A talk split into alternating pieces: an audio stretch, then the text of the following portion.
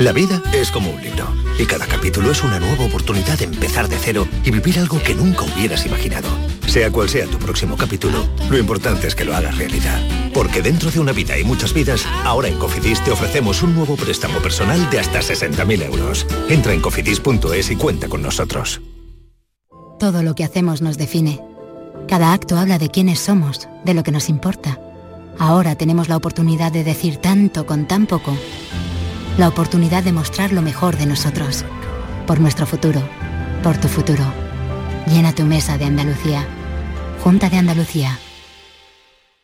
En cofidis.es puedes solicitar cómodamente hasta 60.000 euros, 100% online y sin cambiar de banco. Cofidis, cuenta con nosotros. Foro Flamenco de Canal Sur.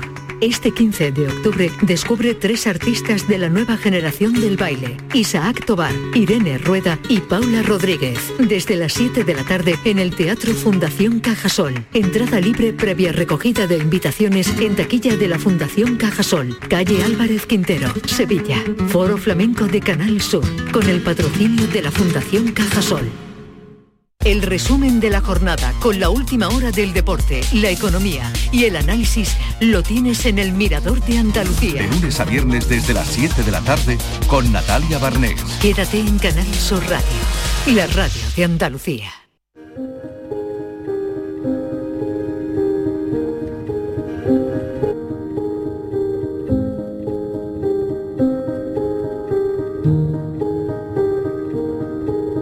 La tarde de Canal Sur Radio. La entrevista.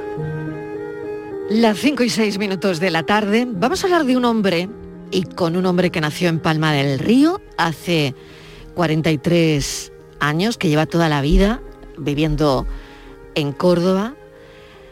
Su nombre igual no les dice mucho, pero la historia seguro que sí.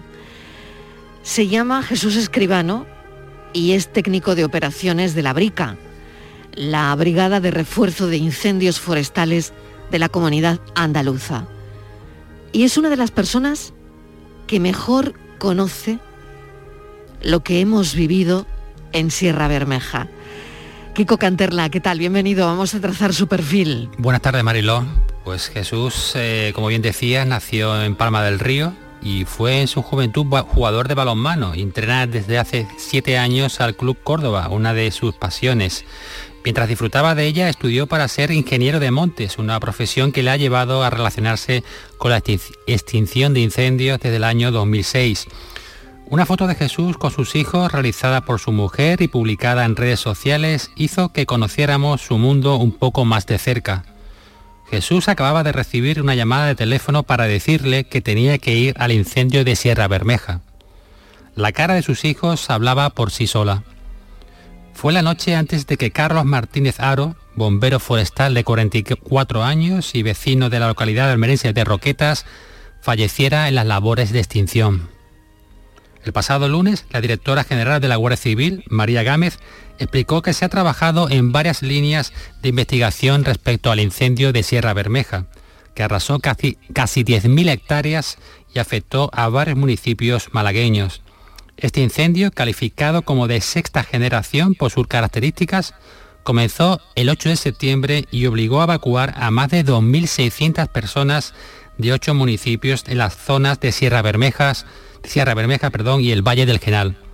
Se dio por controlado el pasado 14 de septiembre y la pasada semana aún continuaba Mariló los trabajos para darlo por extinguido. Jesús, bienvenido, gracias por estar con nosotros eh, un ratito en, la tarde. Eh, buenas tardes, ¿qué tal? Bueno, pues a mí me encanta que estés hoy compartiendo este tiempo de radio, porque bueno, lo que hemos vivido ha sido, fue muy fuerte. Aquella fotografía, yo recuerdo que tuvimos la oportunidad de, hablar contigo mm, al día siguiente de que se publicase eh, esa foto, ¿no? Eh, una foto que zarandeó de alguna manera nuestra visión, o incluso en las redes sociales se hizo completamente viral por todo lo que significaba en ese momento. Luego nos explicaste que la foto em, no estaba tomada en el momento en el que la gente se refería, sino cuéntanos un poco la historia de esa foto. Estaba tomada eh, cuando te llaman para salir al incendio, ¿no?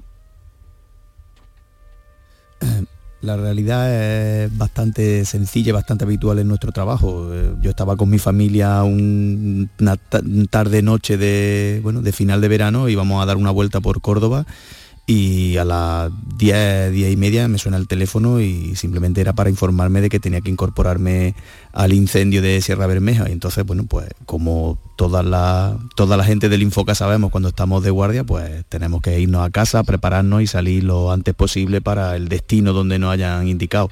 Y un poco, bueno, pues en ese un poco mare magnum que se convierte la casa de una persona, un trabajador del Infoca, cuando tiene que irse rápidamente a un incendio, pues mi mujer aprovechó y, hizo esa foto y la verdad que me la mandó luego, me pareció bonita, la subí a las redes sociales y qué repercusión tuvo esa foto. Pero bueno, no vamos a hablar ya de eso porque es verdad que de, eso se habló muchísimo.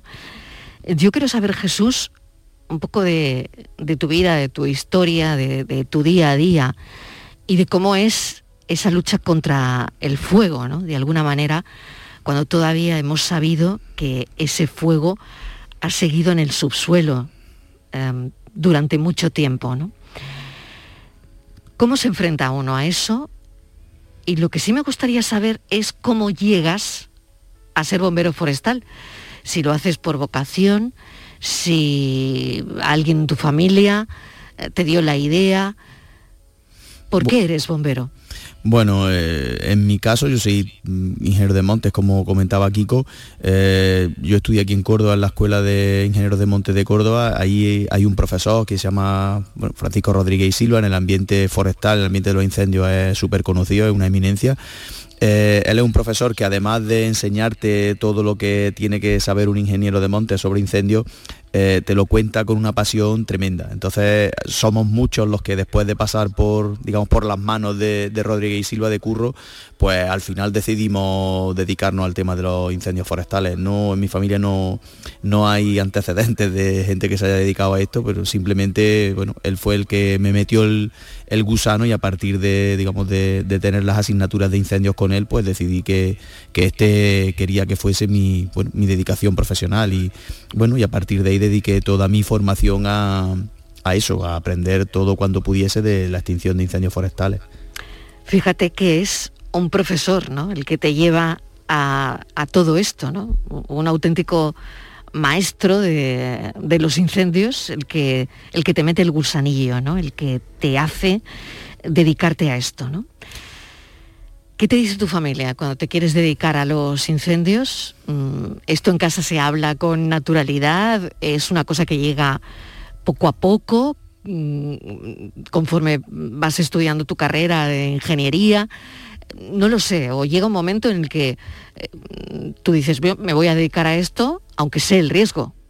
Sí, bueno, al final no deja de ser una salida profesional más. Es verdad que, bueno, sobre todo mi madre, ¿no? Siempre tiene, siempre tiene buenas ideas para coger caminos alternativos a este, pero bueno, al final ella sabe que, es lo que te gusta, es lo que te llena. Yo tengo la inmensa fortuna de que hago un hago un trabajo que es mi profesión, pero que además es algo que, lo disfruto, ¿no? aunque algunas veces pues tengamos que enfrentarnos a situaciones como, como, la, de los, como del incendio de Sierra Bermeja o, u otras tantas emergencias y bueno, al final estás formándote para eso, ¿no? Sabes que, es lo que te puedes encontrar en el día a día de tu trabajo, que no es lo normal. Al final, eh, si sumas las horas de extinción de incendios que a lo mejor hacemos al cabo del año, no son tantísimas horas como, como podría parecer y bueno, lo tienes que llevar con profesionalidad y, no hay que darle tampoco muchas más vueltas. Es verdad que otra, sobre todo entre los ingenieros de monte, bueno, que es una carrera con un amplio abanico de, salidas profesionales.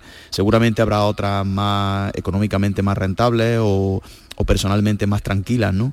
Pero bueno, a mí esta es la que, la que me gusta y es la que, la que disfruto y escogí. Que por otro lado no tiene mucho que ver con el balonmano. bueno, el balonmano es, es otro, otra pasión. Otra pasión. En realidad, sobre todo ahora, ¿no? Que soy entrenador desde hace siete años, como, como salía, como decía la reseña, eh, hay muchas cosas en común entre mi trabajo como técnico de brigada y transportada, como técnico de la brigada de Sevilla, en el que al final estás manejando equipos de trabajo. Yo al final mi ocupación dentro de la emergencia es gestionar un equipo de trabajo, un equipo de trabajo altamente cualificado, como, como son las unidades bricas. Eh, y, esa gestión del grupo, esa gestión del personal, de sacarle el máximo rendimiento, es exactamente la misma que la que desempeña un, un entrenador de balonmano en este caso o un entrenador de cualquier deporte. Entonces, la verdad que eh, hay mucho trasvase de conocimiento entre una faceta y otra de las que me dedico, digamos, aunque evidentemente mi profesión es la de técnico de operaciones de la brica, ¿no? Pero, pero hay muchas relaciones ahí cruzadas entre, entre un trabajo y otro. Lo que habéis vivido es lo más parecido a un infierno. Bueno, eh, es verdad que este incendio eh, seguramente no habrá sido el más grande, seguramente no habrá sido el, más largo, pero es verdad que se han juntado una serie de factores que lo han hecho muy, muy extremo. Unas condiciones climáticas muy adversas, eh, una orografía tremendamente desfavorable para el trabajo, ya no solo por por las pendientes muy fuertes, sino también por el, bueno, es una zona con mucha piedra, mucha peridotita, que hace muy difícil el trabajo, el trabajo sobre la vegetación, eh, las condiciones que se dieron en, bueno, en el, primer día, creo que fue, cuando tuvimos la desgracia de perder a un compañero, eh, bueno, se juntaron una serie de, factores que hicieron que, el incendio fuera eh, muy extremo en cuanto a todo, comportamiento, dificultad en el trabajo, eh, dificultad de habituallamiento de los medios, que fue un incendio donde se dieron todas las circunstancias desfavorables para, afrontarlo. Jesús, ¿cuál fue el peor día, los peores momentos? Hombre, enterarte que eh, para todo el equipo ah, supuso un varapalo, ¿no? Eh, el perder a un compañero. Fueron días difíciles, mm, días muy duros, ¿no? Pero, mm, ¿cuál ha sido el, peor día del incendio? Cuando aquí a la redacción nos llegaban, mm, bueno, cada vez peores noticias, que es que no se conseguía controlar de ninguna manera, ¿no? Eh, el peor día y los peores días son todos los que el trabajo no es eficaz. Al final tú te incorporas, como nos pasó a nosotros que tuvimos la desgracia, entre comillas, ¿no? que empezamos en un turno de, noche y entonces te vas encontrando que siempre acabas entrando a trabajar en, por las noches, con lo cual bueno, la peligrosidad entre comillas del incendio es mayor porque bueno, pierdes referencias, pierdes bueno, alguna información que, hace que, la situación sea más, complicada. Y, te decía que lo más duro es cuando estás trabajando 10 horas a pie de llama y te incorporas al siguiente turno y ves que lo que hiciste no ha servido eso es terrorífico a nivel, a nivel del trabajo. Evidentemente, cuando tuvimos la noticia de la pérdida del compañero, bueno, eso no se puede comparar con nada, ¿no? Pero desde el punto de vista del trabajo, cada día que ves que el, que el trabajo no da su fruto en forma de que, bueno, pues, que el incendio vaya a menos, ¿no? y que tu trabajo ha sido efectivo, que has salvado la zona de trabajo, eso es, muy duro porque bueno, está bueno, haciendo un esfuerzo grande y, ves que no hay resultado. ¿no? A partir ya del, yo creo que del tercer día ya sí se veía ¿no? que había una progresión, se conseguía sumar trabajo del día anterior o del que había hecho los compañeros y ahí ya se veía, ya teníamos otra percepción del incendio, ya sabíamos que estábamos empezando, digamos, a superar al incendio, por llamarlo de alguna manera. ¿En qué piensas cuando vas de camino desde que se produce esa llamada? Hay un incendio en Sierra Bermeja y, te requerimos, Jesús. Bueno, eh, ¿En, ese trayecto, a mí me gustaría mm, meterme un poquito en tus zapatos ahora mismo, ¿no? Y que los oyentes lo hicieran también. Bueno, no. Eh, no hace falta poner en valor vuestro trabajo porque ha quedado absolutamente demostrado, ¿no? Eh, sobre todo, bueno, con este incendio, con los que vengan y, bueno, luchar contra ese monstruo, ¿no? Pero cuando vas de camino a, un incendio, ¿no? Eh, de tu casa al incendio, ¿en qué vas pensando? Bueno, pues yo si te soy sincero, pienso en dónde está el puesto de mando, dónde habituallar al personal, eh, cuánto tarda la brigada en llegar, dónde me junto con ellos, eh, cómo será la zona de trabajo. En realidad el pensamiento a partir de que te activan es todo lo relativo al trabajo que vas a desempeñar. Si te dedicaras a pensar o se dedicara mucho tiempo a pensar en que hay otros sitios mucho mejores que estar un día de verano eh, por la noche que en un incendio forestal, pues yo creo que daríamos la vuelta y nos iríamos a casa. Si intentas, intentas ser profesional y, pensar en, en, lo que te va a enfrentar, sobre todo cuando como fue este caso que desde la primera llamada de nuestros responsables ya sabíamos que aquello iba a ser un gran incendio porque la zona era muy complicada, estaba teniendo una evolución inicial eh, bueno, pues muy violenta y bueno, ya se preveía algo, bueno, quizás no tanto como, como acaba siendo, pero sí que iba a ser un, trabajo importante para, para nosotros. Jesús, ¿quién puede ser bombero? Bombero puede ser cualquiera. Hay que tener un perfil Mm, adecuado para ser bombero, ¿tú le recomendarías a la gente hacer lo mismo que tú haces? Yo, a mí me gusta mi trabajo, entonces yo se lo recomendaría a todo el mundo, pero reconozco que no es un trabajo sencillo, no todo el mundo vale para esto. Eh, muchas veces cuando en, algún momento estamos en algún descanso, hablando con la brigada, hablando con, con los compañeros, siempre hacemos el mismo chiste, esto no está pagado, chavales. Y al final, es verdad, son, son trabajos tremendamente exigentes desde el punto de vista físico y, bueno, quizás no esté feo, está, esté feo decirlo, pero yo entiendo que no, está compensado económicamente, sobre todo eh, a nivel de los especialistas forestales, que son las personas que yo llevo en, mis grupos de trabajo, eh, en muchos casos sus condiciones laborales no son las idóneas, ¿no? Y, es un trabajo, ya te digo, desde el punto de vista físico muy sacrificado, eh, incluso cuando en invierno hay que hacer trabajos preventivos, estás trabajando en el campo, expuesto a la, meteorología, a la lluvia, al frío, al, calor, ¿no? Entonces, bueno, hay que estar hecho de, una pasta especial. Muchas veces cuando bueno, eh, vienen a la, base a ver pues, los medios aéreos, los colegios o los institutos, y, ven a, los especialistas de las brigadas, que muchas veces son gente de entornos rurales, ¿no? que quizás no tienen el perfil de bombero que todos conocemos, ¿no? chicos fuertes, grandes y guapos, son gente del campo, curtía al sol, curtía en el trabajo en, el, en el medio forestal. Mm, les digo, mirarlos con respeto porque son lo mejor del mundo. Yo creo que el dispositivo Enfoca está entre los mejores dispositivos de, de extinción de incendios forestales del mundo porque tiene a los mejores especialistas en la extinción, ¿no? Y, son esa gente, ¿no? Que vienen de entornos rurales, que están súper hechos al entorno rural, súper hechos al, medio forestal, al manejo de la maquinaria, al deambular por, por el monte. Y, bueno, yo reconozco que hay que estar hecho de, una pasta especial o por lo menos tener un estómago especial para, para verse en esas situaciones y apretar los dientes y seguir trabajando. Y si tu hijo o tu hija pequeña te dicen que quieren ser bombero o bombera, ¿qué les dirías? Bueno, pues no tendría más remedio que, intentar ayudarlo en todo lo que pudiera, ¿no? Eh, al final yo creo que a, los pequeños hay que dejarles hacer lo que, lo que quieran, intentar guiarlos lo mejor que se pueda por la vida, pero yo creo que si a mí alguien me hubiera puesto un impedimento para hacer lo que al final he sido, pues pues no le hubiera hecho caso, ¿no? Entonces creo que es mejor guiarlo de la mejor manera y, no enfrentarse a los deseos a los deseos de, un niño o de un adolescente o de un joven que quiere, que quiere emprender su futuro en cualquier, en cualquier ocupación. ¿Tú crees que llegará algún incendio que no podáis apagar?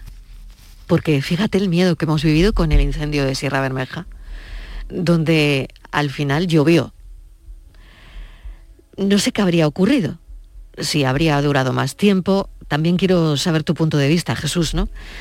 ¿Qué habría pasado si esa noche no llueve? Si la última noche no llueve. Por un lado, ¿qué crees que habría ocurrido? Y por otro, ¿llegarán incendios que no se puedan apagar? Bueno, eh, Ricardo Vélez, que era, es, una eminencia en el, otro ingeniero de monte, una eminencia en el tema de incendios forestales, dice que la suerte de, los que trabajamos en incendios forestales es que al final todos los incendios se apagan. Yo tuve la suerte o la desgracia de incorporarme la primera noche al incendio e irme la última noche que el, incendio estuvo activo. Los últimos 300 metros de incendio se apagó, lo apagó la brica de Sevilla. Por curiosidades o por coincidencias de los turnos, nosotros acabamos eh, apagando las últimas llamas que, hubo en el incendio. Quedaban 200, 300 metros de frente de llama cuando, cuando se puso a llover, que eso es prácticamente el incendio estaba ya eh, controlado, por llamarlo de alguna manera.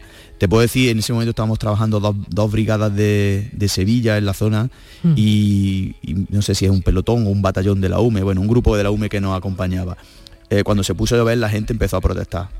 La gente empezó a maldecir porque ellos querían apagar el incendio y eh, te da un poco la idea de, que bueno que la gente estaba muy comprometida con el trabajo que, hace y ellos querían ser los últimos ¿no? que apagaran las llamas o que apagaran el frente activo de ese incendio bueno, yo creo que si no hubiera, si no hubiera llovido, hubiera llovido tres horas después ese incendio se hubiera apagado o se hubiera controlado por los medios del dispositivo pensar en incendios que, no se puedan apagar, bueno, al final los incendios se apagan porque llega un momento en que no hay combustible, no llega a puntos donde, donde ya no hay combustible por el que desarrollarse el incendio y se acaban apagando.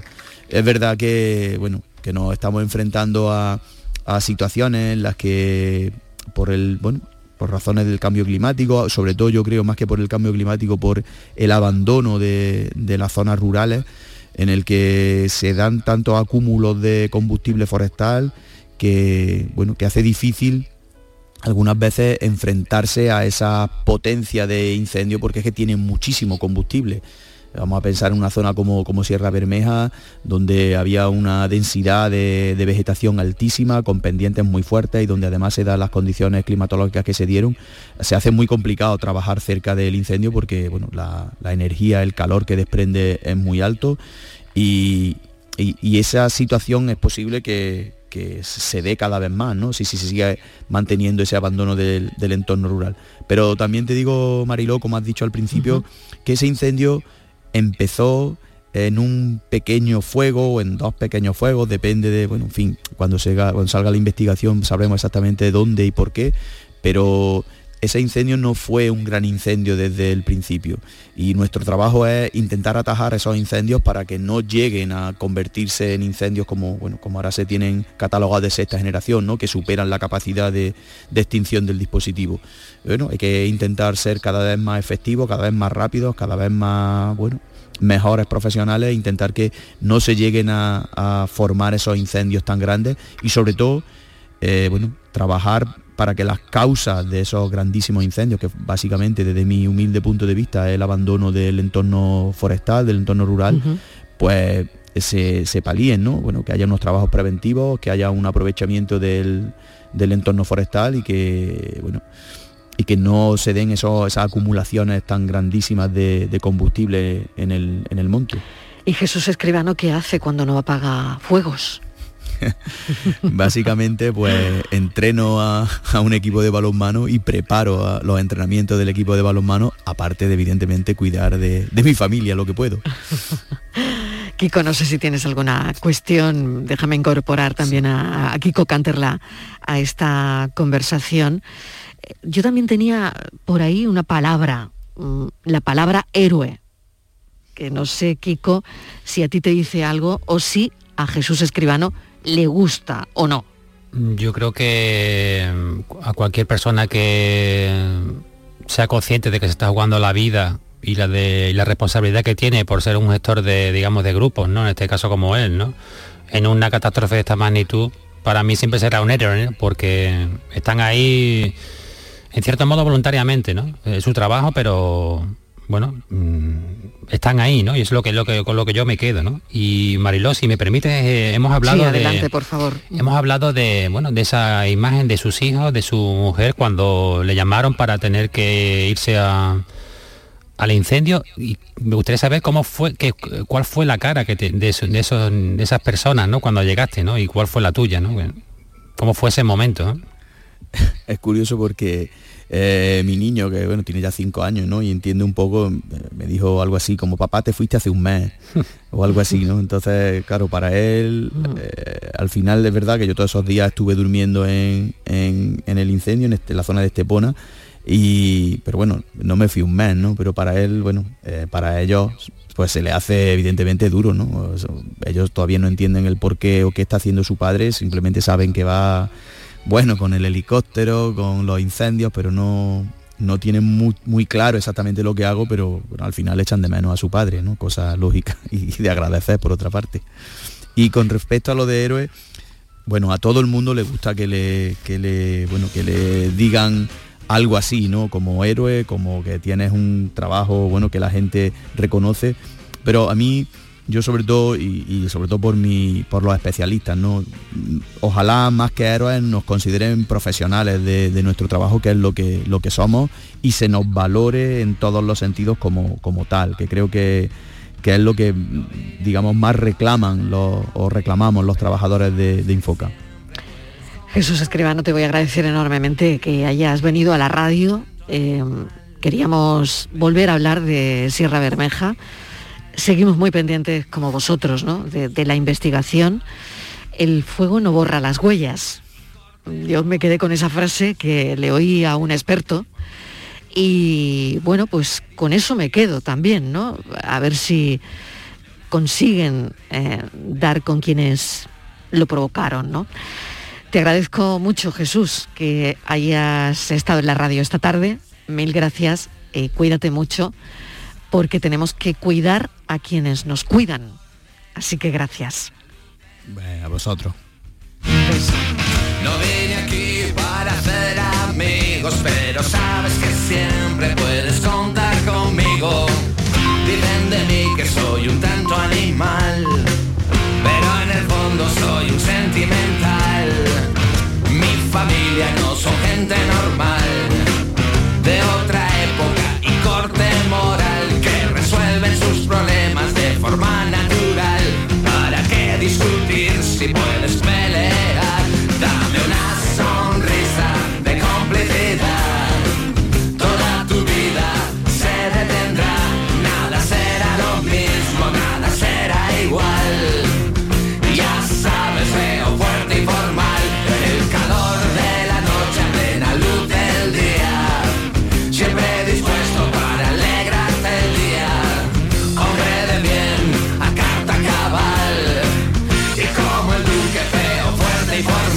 La tarde de Canal Sur Radio con Mariló Maldonado. También en nuestra app y en canalsur.es.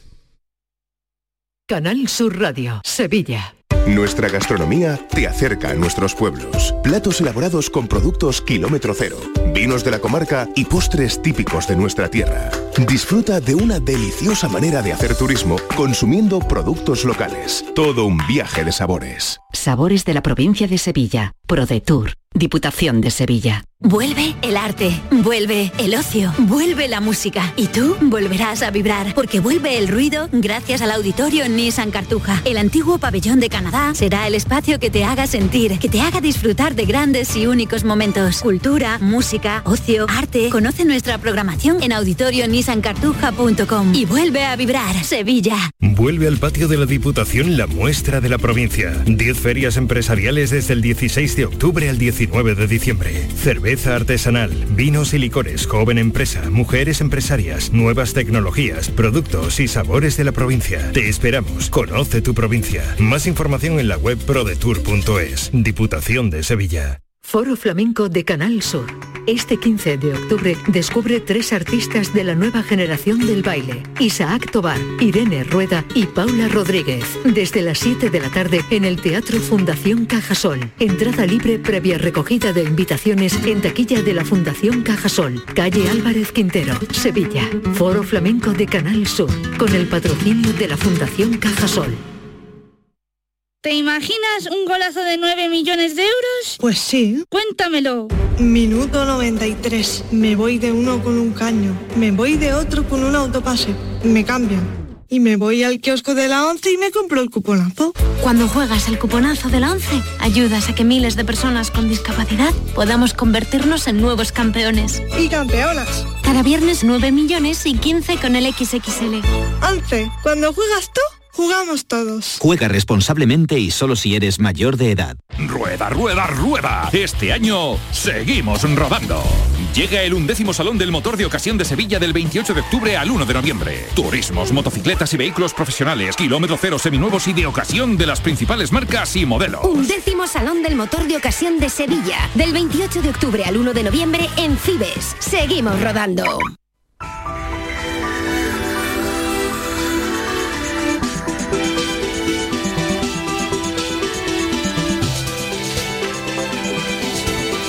En el Día de la Visión, Salud Visual, Prevención, a las seis en punto de la tarde, por tu salud con Marilo Seco. Marilo, ¿qué tal? Bienvenida, ¿cómo estás? Hola, muy bien, encantada como siempre de hablar contigo, Marilo. Pues adelante, vamos con ello. A las seis, ¿qué, qué tenemos? Pues mira, eh, lo primero nos hemos quedado un poco perplejos cuando hemos eh, sabido a través de la OMS que cerca de 2.200 millones de personas padecen alguna deficiencia visual y que de ellas al menos mil millones podrían haberse evitado o también que otro tanto eh, ni siquiera se han tratado.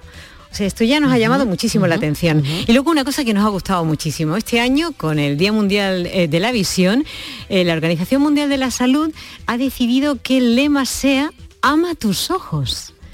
Y eso es lo que nos gusta, amar los ojos, cuidarlos. Por eso tenemos a dos invitados extraordinarios, dos especialistas, que son la doctora Amparo Berral, presidenta de la Sociedad Andaluza de Oftalmología, y el doctor Ignacio Montero de Espinosa, que es oftalmólogo. Y a ellos les podemos preguntar todo lo que queramos acerca pues, de la manera mejor de cuidar nuestros ojos, de amar nuestros ojos o de solucionar nuestros problemas con la visión. Así que, como siempre, vamos a tener nuestros teléfonos abiertos para que todos los oyentes que lo necesiten y quieran puedan hablar con ellos y preguntarle todas las dudas. Marilo, pues a las seis en punto nos escuchamos. Muchísimas gracias. Gracias Hoy, a ti. Los ojos en Por Tu Salud. Vete a dormir con una sonrisa, con el show del comandante Lara. El humor más travieso, los invitados más divertidos, las mejores versiones musicales de Calambres. El show del comandante Lara, los domingos en la medianoche después del deporte. Quédate en Canal Sur Radio, la radio de Andalucía. La tarde de Canal Sur Radio con Mariló Maldonado.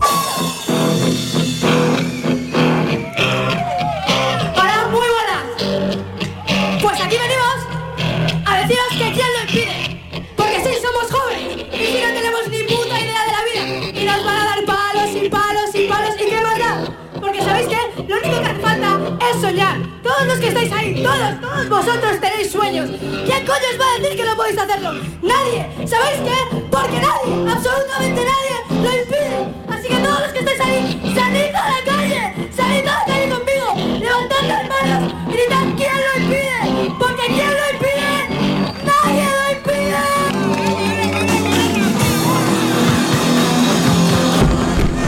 Esto es ¿Quién lo impide? de Jonás Trueba, dirigido por Jonás Trueba, que hoy nos acompaña también en el programa. Es un retrato de una juventud en crudo, como lo están escuchando, sin prejuzgar ni preconcepciones, un trabajo que recurre a la ficción. Bueno, ahora me lo explicará eso de la ficción no ficción, porque podría ser un lío si él no lo explica bien. Eh, claro, recurre a la ficción, al documental, a la entrevista, a la música en directo, a cualquier forma de expresión que nos pueda ayudar a entender a un colectivo, el de los jóvenes, sobre todo ahora, tan necesario que entendamos todo lo que pasa cuando han tenido la espada de Damocles encima con la pandemia. ¿no? Yo creo que han estado sometidos eh, no solo ahora, sino a un escrutinio perpetuo. Jonás Trueba, bienvenido. ¿Qué tal? ¿Cómo estás? Pues muy bien, encantado de estar aquí otra vez. Bueno, me encanta además que de vez en cuando Pase por aquí, ¿no? pases por aquí, por Andalucía, y nos traigas las cosas que haces. Como por ejemplo, ¿quién lo impide? Bueno, cuéntame eso de la ficción, no ficción, en este lío que, que te has metido. Bueno, es un lío, como tú dices. La peli es un gran lío en realidad, pero creo que es un lío bonito, ¿no? Es una peli muy libre. Quería hacer un poco una película río, que, que- entrase todo, ¿no? Es decir, una peli que pudiera eso contener formatos distintos, no solo el, algo que es una raíz más documental, pero también la ficción, pero también los testimonios, el ensayo, es una película divertida, creo que, que es una película un poco reto para el espectador y un poco imprevisible, pero todo esto lo digo porque creo que hace que, mm, que sea una experiencia, digamos, de sala de cine más potente, ¿no? Que yo echo de menos eso. Claro, echas de menos eh, algo que ahora mismo no hay en, en las carteleras, como eh, este proyecto al final, que bueno, que va a las carteleras y que está teniendo una buena, buenísima acogida, porque si no me equivoco, he leído como tres, cuatro premios, el feroz eh, Cinema al Día, eh, la Concha de Plata a la mejor interpretación de reparto, el premio que da la Federación Internacional de la Prensa Cinematográfica. Caramba, eh, Sí, sí, sí, sí.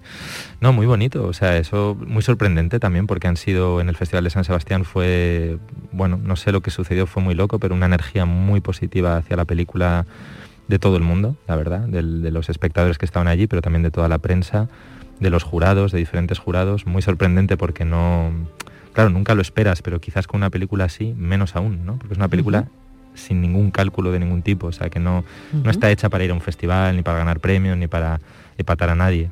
Está hecha con, con amor, con, con mucho deseo, pero de una manera también muy, muy bruta, ¿no? No sé cómo decir, ¿no? Eh, muy eso, ¿no? Sin cálculo, ¿no? O sea, por, por puro amor, a, por puras ganas y puro deseo de estar con estos jóvenes y hacer un retrato fiel de ellos, ¿no? Entonces de pronto que se entienda, que se comprenda, que emocione, pues me, no sé, me, claro, me ha cogido a mí también desprevenido, ¿no? Acabamos de oír parte del tráiler, ¿no? Donde hay una joven. Eh, explícalo, su vida en un Es sitio. una chavala candela que... ¿Cómo grabas esto? A ver. pues eso ya es, claro, ese momento ya es la culminación de mucho tiempo, ¿no? Que veníamos rodando y, y ella, Candela, que es un poco el germen también de la película, hay que decir, esa, esa chica en particular. Yo había trabajado con ella en La Reconquista y, y me encanta ella, o sea, la inteligencia que tiene, la fuerza que tiene y parte de la peli también nace del deseo de retratarla a ella, ¿no? Empieza la película con 15 años y la acaba con 20. Eh, Empiezas a grabar en el año 2016. 2016. Y cuando está gritando eso hay un escenario de ella debe tener, mm, creo que no tiene todavía 18 o tenía re- 18 recién cumplidos y fíjate que, bueno, no sé, que la escucho aquí ahora todavía y se me ponen un poco los pelos de punta porque es su discurso, no es el mío. O sea, yo estoy ahí para registrarlo, ¿no? Pero creo que la película, o sea, yo no he escrito una línea de la película. Todo lo que se dice en ella es lo que ellos deciden decir, ¿no? Y yo obviamente les, les ayudo a decirlo, a- intento ordenarlo, intento darle a todo eso una coherencia cinematográfica pero, pero a la vez es una peli bueno, muy colectiva y bueno, un poco milagrosa en el sentido ¿no? de haberla hecho. Yo mismo cuando la había acabado digo, "Jo, me sorprendía de qué, locura, ¿no? Y has visto la evolución de estos jóvenes, porque al final lo que tratas de contar, o tratar de contar, de hecho lo cuentas, es que eh, nuestra percepción sea de, eh, de entenderles mejor, de alguna manera, ¿no? De, de transformar esa idea, esa percepción que tenemos de los adolescentes, de la juventud, ahora con eh, bueno con que, que toda la culpa es de ellos en, en todo no hablamos de botellones y, y están ahí en ello no Sí, sí, hablamos sí. de la pandemia y han sido los grandes contagiadores Sí, sí. Eh, Tremendo, ¿no? Yo creo que eso ha sido tremendo y, de hecho en parte el último, el empujón final que yo necesitaba para acabar esta película después de todo el tiempo y todo el material que tenía ha sido el maltrato sistemático eh, que se les ha dado en los medios de comunicación, la sociedad, eh, con todo esto de la pandemia. Yo estaba en mi casa y decía, es que, ¿cómo puede ser, no? Que, estén, que ahora los culpables de todo esto son lo- los jóvenes, no puede ser, ¿no? Y, claro, yo venía de todos estos años trabajando con ellos y sabía que tenía una visión muy distinta, ¿no? Entonces me dije, tengo que acabar la película como sea, en parte para, a mi manera pequeña, humilde, pues contrarrestar ese discurso imperante y, y dar otra cara, mostrar otra, o sea, en realidad el cine, los medios de comunicación, las series en general, siempre muestran a los jóvenes en términos conflictivos o en términos, eh, sí, eh, espectacularmente conflictivos o lo que sea. Y esta es una peli que reivindica, yo creo que es una peli tranquilizadora para el que la ve, porque lo que ve es a los jóvenes comportándose con naturalidad, con inteligencia, con sus dudas, con sus contradicciones, como tenemos todos, pero que en el fondo somos nosotros. Somos nosotros. Y la peli yo creo que, de hecho, padres que la, que la ven me, agradecen, ¿no? Luego me dicen, joder, me gusta porque me, muestra una cara. Es verdad que los jóvenes a veces cometen muchos errores, todos los hemos cometido, y es verdad que los jóvenes a veces son muy parcos, incluso en su casa, ¿no? A todos nos pasa que es difícil. Sobre todo adolescencia, ¿eh? Sí, sí, sí, pero Donde que a es muy difícil la comunicación. es que es difícil a veces, ¿no? Porque Y- no se entienden ni ellos, ¿no? Sí. Los que adolecen. y no, y, no, y, no se- y no muestran lo mejor a veces en casa llegan y con todos lo hemos hecho, ¿no? Que, con, con tu padre, con tu madre, con quien sea es como difícil, ¿no? Y sin embargo entre ellos suelen ser más auténticos. Entonces la peli sí que muestras el lado de cuando están fuera de casa, pero creo que de una manera tranquilizadora. O sea, que ves que incluso las chorradas que puedan hacer así más cuestionables, bueno, eh, no es para tanto e incluso eh, es divertido, ¿no? Claro, una se pregunta, ¿yo conocería a mi hijo fuera de casa? Yo creo que no. Yo, creo, que tampoco. Claro, Yo creo que tampoco. claro, y- pero ni tú, ni yo, ni nadie. Y, Mm. si a mí me pasa todavía con mis padres, que siento que no soy del todo yo cuando estoy con ellos, ¿no? O sea, esto nos ujú. ha pasado. A mí también me pasa, ¿eh? Claro, claro, porque, porque es otra esfera, es otra cosa, ¿no? Y en cambio entre amigos, los jóvenes, cuando estás fuera, Mm. es cuando más eh, verdaderamente eres tú. Y el reto era que la peli, digamos, ellos entendieran que era una oportunidad para dar lo mejor de sí mismos, mostrarse y que era una manera también de hablar con los, con los padres, con los adultos, con la sociedad, eh, de otra manera, ¿no? Al final las películas son oportunidades para compartir formas de ser y de pensar, ¿no? Aquí nos encanta eh, hablar con jóvenes. Tenemos una tertulia los lunes millennial mm, de gente joven.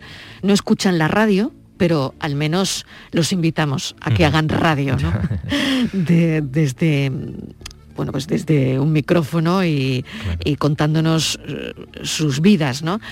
Eh, los jóvenes me han contado que eh, se quejan de cómo aparecen representados en el cine, en la televisión, en la literatura. Y ahora estoy pensando en el informativo, un informativo que vi el fin de semana pasado, 9 de la noche, donde, bueno, pues ahí estaban representados en un botellón, de- donde, bueno, estábamos viendo la peor cara de, de la juventud, ¿no? Sí, pero a veces, eh, claro, pero eso también es una decisión nuestra de los medios o de los cineastas o de los escritores, ¿no? De elegir siempre el peor momento, ¿no? Para, para mostrarlos, ¿no? Cuando a veces eso eh, obedece a un porcentaje muy pequeño. De nuevo lo que te digo, ¿no? De la espectacularidad, de siempre mostrar el momento malo, el momento conflictivo, ¿no? Yo he elegido mostrar los momentos buenos, que no son pocos, son muchos, ¿no? Entonces, bueno, me gustaría que estos de tu tertulia vieran quién lo impide y, te dij- y, a ver qué dicen, ¿no? Porque yo la peli la he ido testando mucho con jóvenes y en general mm, sí que decían esto es, esto es otra cosa. Lo haremos, les pondremos esos deberes y te llamaremos. Sí, porque Em, es verdad que va un poco al cine, ¿eh? también eso hay que decirlo. Van poco ellos- al cine, no escuchan la radio. Eso es, sí, sí. Mm, Bueno, Sí, claro, porque tienen demasiadas cosas y tal. Y, y- Claro. Pero bueno, algunos sí que van yendo y, y- y creo que esta peli puede ser una oportunidad para que de pronto se reconcilien, ojalá, con la sala. dos preguntas ya para terminar. ¿Tú crees que son una generación eh, más implicada que las anteriores y que la desafección a la política se hace una bola? O sea, sigue creciendo, creciendo, creciendo, porque habláis de política. Sí, ¿En la peli? En la peli se habla de política, se habla bastante de, de casi todo. Creo que no dejan, no dejan nada por hablar y la política toma, toma bastante protagonismo en un momento de la peli. Y, y sí, vamos a ver, porque, por ejemplo, mi generación, yo cuando era adolescente en los 90, la, no- la política estaba muy dormida en este país, ¿no? ¿Te acuerdas? En cambio, estos jóvenes de hoy han crecido la adolescencia con la política en un momento de gran ebullición que ha sido la de todos estos últimos años. ¿no? Entonces vamos a ver eso en qué se traduce en ellos como generación después, porque a lo mejor lo que quieren es de pronto mirar hacia otro lado, ¿no? No lo sé. Dime cuándo está en cines. El 22 de octubre. Se estrena el 22 de octubre. El 22 de octubre en salas. ¿Nervios, Jonas? Bueno, ya tienes el, preámbulo de los festivales, ¿no? Sí. Y el feedback. Ganas de que, sé que es una peli reto, yo animo a la gente que no se asuste porque es muy larga la peli, que eso no sea un problema, que, que es una oportunidad, que es una experiencia, ¿no? De volver a la sala a, a vivir una experiencia potente, intensa, que es lo que propone la peli, y entonces en ese sentido estoy tranquilo con la película que hemos hecho.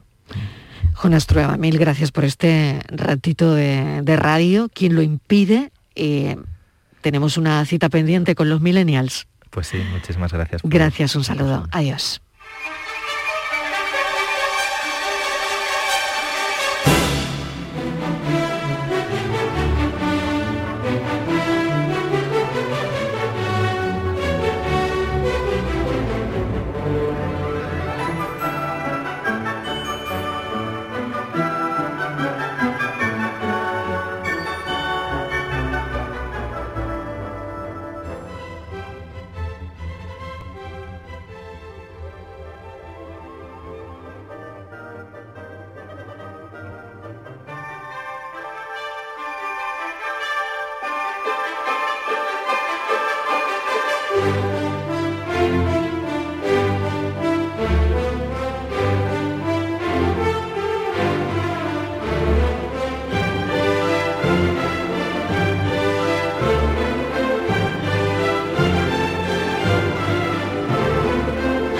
Hasta hace unos meses vamos a hablar de un objeto no identificado, que no es un ovni, de los que hemos tratado y hablado en el, en el café de las cuatro. No, no, hasta hace unos meses era un objeto no identificado en el Museo Arqueológico de Sevilla. Una vara de marfil exquisita, grande, que había sido depositada sobre un ataúd de plomo en la ciudad romana de Itálica y que dormía en los depósitos del museo. Diego Abollado, ¿de qué hablamos? ¿Qué es? ¿Qué tal, Mariló? ¿Cómo estamos? ¿Qué tal? Bienvenido. bueno, pues eh, hoy ya sabemos lo que es, efectivamente. Se lleva bastante tiempo y evidentemente era un objeto no volador, pero un objeto arqueológico romano no identificado. Hoy sabemos que estamos ante el mango del primer abanico de España y uno de los pocos que se conservan en el mundo romano. Es una vara, como tú bien decías, grande, de unos 30 centímetros de altura, está datada en el siglo III después de Cristo y lo, interesante es que se conservan muy pocas piezas de estas características. Prácticamente, bueno, en España es única, ¿no? Con lo cual, una vez analizado y una vez visto, pues claro, se han dado cuenta que estamos ante una pieza mm, única, valiosa y que explica mucho toda esa vida cotidiana que nos gusta tanto en este programa, toda esa historia íntima de cómo vivían, cómo, cómo se movían, qué, les gustaba, qué comían, qué dormían. Entonces en esa línea, porque... ¿cómo se, ¿Cómo se abanicaban, Diego, los romanos? Pues los romanos ¿Cómo lo hacían? Los romanos se abanicaban porque, bueno, en la Bética, mm, y especialmente en el Valle del Guadalquivir, el calor era el mismo seguro, ¿no? Los de Britania, los que estaban en Britania se abanicarían menos, pero tenían unos, unos, unos, una especie de, lo sabemos por representaciones iconográficas, que en esculturas, en tumbas sobre todo, eh, usaban uno que llamaban flabelos, que era un, un, muy parecido, muy parecido a lo que hoy sería un pai pai. Es decir, por eso este, este objeto mm, corresponde a la vara, al mango del pai pai, ¿no? Sería, era una, barra, dependiendo un mango, dependiendo de la calidad y del material noble o menos noble con el que, con el que estaba hecho, y después una especie de papel de papiro que estaba en el caso del abanico de Itálica profusamente adornado con pan de oro y muy trabajado, y, ese era el abanico personal, era como el abanico íntimo ¿no? de cada uno. Después yo imagino que las grandes fiestas y recepciones tendrían grandes flabelos de estos con grandes plumas con los cuales los esclavos mantenían una temperatura perfecta. Pero esto es un poco fantasía también, ¿eh? Pero bueno, sí, seguro, ¿eh? seguro. Oye, eh, ¿lo llamaríamos pai pai? Claro, claro. Bueno, yo te digo, nos, quedaríamos, nos quedaríamos en flavelo, pero realmente, realmente es como una especie de pai pai, sobre todo el, individual, el, único, ¿no? Evidentemente no es un abanico desplegable, un abanico plegable de estos que se abren y se cierran, a los que todos estamos acostumbrados. Eso va a llegar después muchísimo más tarde. ¿eh? Todavía en el mundo romano eh, no existía ese, abanico de varilla, con ese país, que es como se llama la tela del abanico o el papel, sino estamos hablando de una especie de, de pai pai, como tú bien has dicho, claro. ¿no? Y ese abanico desplegable llegará ya más tarde, fíjate, durante la Edad Media tampoco había abanicos, ¿eh? que lo sepa, había lo mismo que en Roma. No, eso llegará mucho más tarde. Bueno, a mí me encanta este paseo que hacemos por la historia a través de los objetos con Diego Abollado. La primera vez que se pinta un abanico, por ejemplo, en, el Museo del Prado, eh, pues mira, eh, ¿cómo se pinta? ¿Quién lo pinta? Eh, ¿Qué relación tiene un abanico con lo femenino? Pues Porque parece que ha tenido también esa relación, ¿no? La ha tenido, la sigue teniendo también en cierta manera. Eh, mira, fíjate, te decía que el abanico plegable, el abanico que se abre y se cierra, que todos conocemos, es, un concepto oriental. Entonces, hasta que los portugueses no llegan a Oriente, fundamentalmente a China y a Japón, es allí donde descubren este, este, este instrumento, este elemento. Los japoneses sobre todo lo usaban como un artículo de lujo, como un artículo, también los hombres lo usaban, lo utilizaban. Sin embargo, en Occidente, como tú bien has dicho, va a tener una demanda y un uso fundamentalmente femenino. ¿no? Entonces es de ahí los portugueses donde lo, cogen, lo toman y lo importan directamente. ¿Y quiénes son? ¿Cuáles son las primeras representaciones iconográficas en la historia de un abanico, en la historia del mundo occidental de la pintura? Pues evidentemente están en el Prado y son las infantas portuguesas, sobre todo la, primera, la primera mujer de Felipe II, María Manuela de Portugal, que llega a España con estos abanicos y se retrata ya con su propio abanico. Estamos ante el primer abanico tal como lo conocemos hoy en la historia del arte. Son los portugueses, como digo, los que llevan el abanico y evidentemente España también enseguida lo, asimila. Después ya será un objeto de valor, un objeto valioso que se, expanderá y se, usará por toda Europa. Pero fíjate lo que tú decías antes de lo femenino, que me ha gustado mucho, porque hay mucha literatura sobre el tema. Decían que el abanico es para la dama lo que para el caballero es su espada, fíjate, ¿no? Y, y- y- y fíjate que hoy, viendo la historia con una visión de género, que hay estudios magníficos, sobre todo todo lo que tiene relacionado con la mujer hoy día, que se ve y se analiza de otra manera, con otro rigor y con otra visión. Viendo este, este instrumento tan sumamente femenino, con esta visión de género, vemos que ha sido un objeto muy necesario para la mujer. No, no era, sol- era un no era solamente un elemento de lujo o un elemento para abanicarse, era un elemento también de protección, eh, disimulaba defectos, eliminaba ansiedades, era un, un objeto al que asirse. Todavía vemos, vamos a ser francos, todavía vemos señora, exactamente, inseguridades. Tú imagínate igual, estas ¿no? primeras jóvenes que se presentaban en sociedad en el siglo XVIII. Claro, se tapaban la cara, ¿no? aferraban al abanico, claro, y, y lo lo, lo- y lo cerraban cuando, cuando tenían un agobio. Todavía hoy día vemos a señoras con, cuando, tienen, cuando tienen problemas hormonales, cómo usan el abanico con, con- con gusto y con ganas, ¿no? Es decir, que yo fíjate que me gusta mucho ese lado del, del abanico como, como, un, como un arma femenina, no como un arma de ligue o de ligoteo, que también, Sí, por que supuesto, era que también, fue, que también, claro que lo fue. sino como un arma personal, como un utensilio íntimo que la mujer usa para defenderse de los rigores de la sociedad, ¿eh? que tenía que sufrir, que eran muchos. Era un ¿no? poco también el Tinder de la época, ¿no? Sí, evidentemente, claro. Eso yo sabía que tú ibas a llegar aquí, que te gusta mucho. Yo- que no lo del Tinder, digo lo de, claro, el abanico era un ele- siempre hasta relacionado con el coqueteo, con el ligue. Y bueno, ahí está el lenguaje secreto del abanico en el que se comunicaba con el amante a través de, a través de, a través de señales, ¿no? Es sin duda en el siglo XVIII y XIX ese lenguaje secreto se va a usar en- en- y va a ser una manera de, de ligar, evidentemente, una manera de, aproxima, de aproximación. Pero fíjate que hay una cosa también en las nuevas, las nuevas análisis de la historia, ahora se analiza mucho también la, la- vida privada, se hace un análisis histórico de la vida privada, no solamente de los grandes hechos, de los grandes acontecimientos, y cuando los, estudios, los estudiosos y los historiadores se ponen a estudiar cartas eh, del siglo XVIII, en el siglo XIX, se dan cuenta que mm, los amantes usaban, pactaban un código secreto entre ellos dos para poder usar el abanico, con lo cual ese lenguaje que, que está en los manuales, si abro el abanico y, y- y- y me tapo los ojos, es que te veo luego. Si es que, pues eso evidentemente Muy simple, cualquiera, lo, es- cualquiera lo podía ver. Eso es cualquiera lo podía todo, ver, ¿no? evidentemente, pero es curioso cómo, Claro. eh, cómo, cómo Que no era tan pactaban, simple, pactaban claro. un código, efectivamente, Claro, pactaban un código, un código mm, sincrético, ¿eh? un código secreto, con el cual se comunicaban personalmente, ¿no? Con lo cual fíjate lo que da de esto. ¿eh?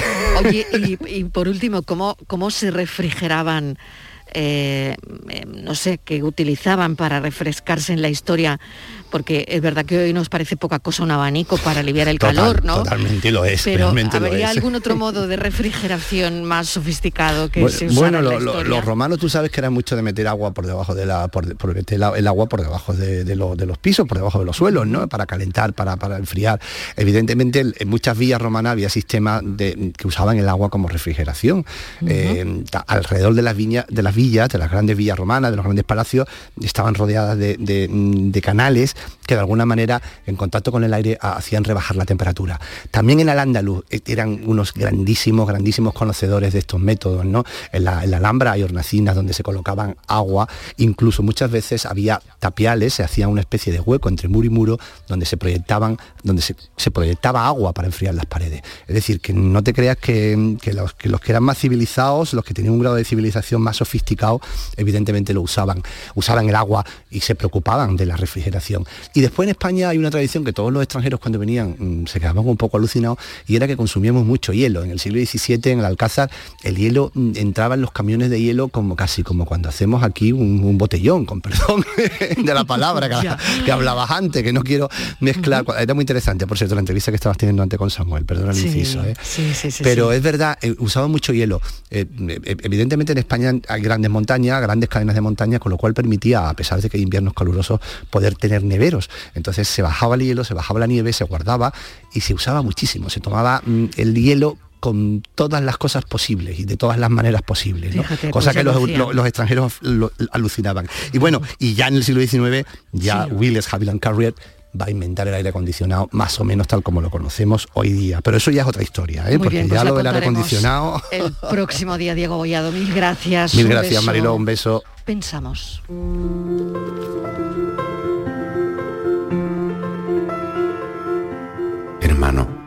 Al final no hubo un milagro.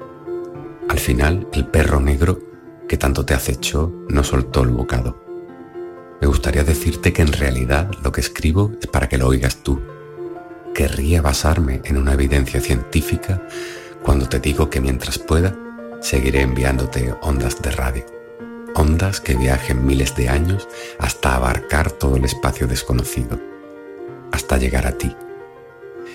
Cuánto vivimos juntos, pero dame solo un segundo para lamentarme de lo que nos ha faltado compartir. Un millón de cervezas más, mil fotos de tus nietos haciendo brillar tu mirada como cuando fuiste padre, mil remiendos para este país ajado, mil atardeceres imposibles de tu ronda querida, mil bromas que hagan reír a tu Antonia, tan menuda y fuerte como un junco. Hoy resuenan otra vez las palabras del viejo Stanley ¿Qué es la pena sino amor que persevera? Amor que persiste, aunque ya no esté la persona querida. Amor como una cicatriz que señala lo que ha sido arrancado. Espérame en la otra orilla, charlando con el barquero.